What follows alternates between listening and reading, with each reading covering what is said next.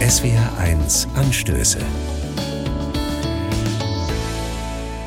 Mit Renata Kieber-Ruppenthal. Guten Morgen. Nur 18 Jahre alt ist sie geworden. Selma Meerbaum, eine weniger bekannte deutschsprachige Dichterin aus Rumänien. Nächstes Jahr würde sie 100 werden, doch gestern hat sich ihr Todestag zum 81. Mal gejährt. In ihren wenigen Jahren erlebte sie den Verlust ihres Vaters, das Leben im Ghetto und KZ. Schon als Schülerin dichtet sie. Nur durch zwei Freundinnen ist sie heute noch bekannt, denn die haben die fast 60 Gedichte gerettet. Wie viele mehr wären es geworden, hätte nicht der unfassbar brutale Hass so früh ihr Leben vernichtet.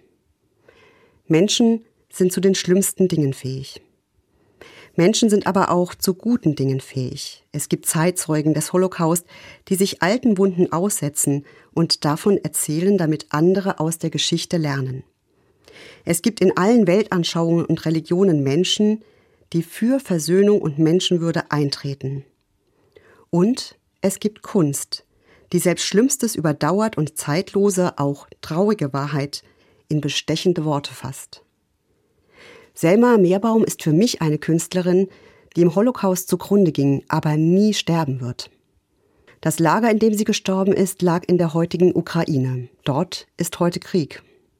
Sie hatte ihre Hoffnung auf Israel gerichtet, wo sie nie hingekommen ist. Auch dort ist kein Frieden. So gelten Selma Meerbaums Worte uns, die wir heute leben.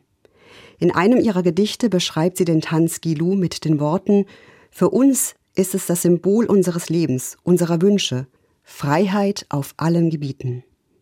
Frieden und Freiheit für alle Menschen, wann wird das wahr? Vielleicht nie. Aber die Hoffnung, dass wir dem näher kommen, haben viele.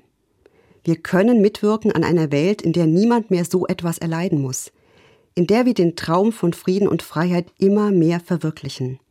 Dann bleibt Frieden kein Traum und kein frommer Weihnachtswunsch, sondern der Wille Gottes auf Erden, zu dem wir berufen sind. Selma Meerbaum ist am 16. Dezember 1942 mit 18 Jahren gestorben. Aber unverwüstlich ist die Sehnsucht, die sie mit so vielen verbindet. Frieden und Freiheit. Endlich. Renata Kiewer-Ruppenthal, Mainz, Evangelische Kirche.